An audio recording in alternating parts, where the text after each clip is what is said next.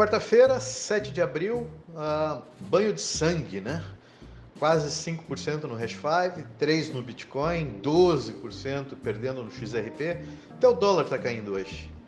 Mas no minuto de hoje eu quero falar um pouquinho sobre a confusão que é feita entre o Bitcoin filosofia de vida e o Bitcoin investimento. O Bitcoin ele é liberdade, ele é uma luta contra governos e bancos centrais, ele esfrega para os almofadinhas de terno e relógio caro é, que eles não são tão bons assim. Ele fala para os clientes da turma da Faria Lima que eles é, são uma fazenda de, de comissões e que essa turma não está interessada em multiplicar dinheiro, multiplicar patrimônio, só está interessado em, em, faturar em cima do povo. Isso é uma coisa. É, o Hash 5 e o Bitcoin está no Hash 5 é sobre ganhar dinheiro, é sobre multiplicar patrimônio, sobre gerar prosperidade, gerar inclusive caixa para você comprar mais Bitcoin. Então não confunda uma coisa com a outra.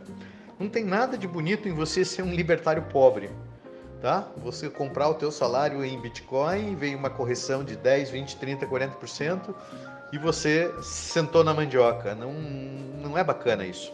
Não tem pecado nenhum você diversificar em outras criptomoedas, você diversificar em ações, imóveis, terras, seja lá qual o investimento com o qual você se sinta confortável.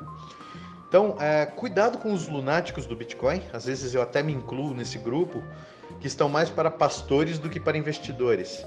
E não que eles não tenham a sua razão, mas às vezes é, eles são agressivos e qualquer investimento fora do Bitcoin soa como um pecado mortal. Não tem nada disso. Entre o Bitcoin e o Hash 5, fique com os dois. Aliás, se você é confortável com investimento em dólar, terras, imóveis, tampinha de garrafa, que seja, vá adiante, diversifique.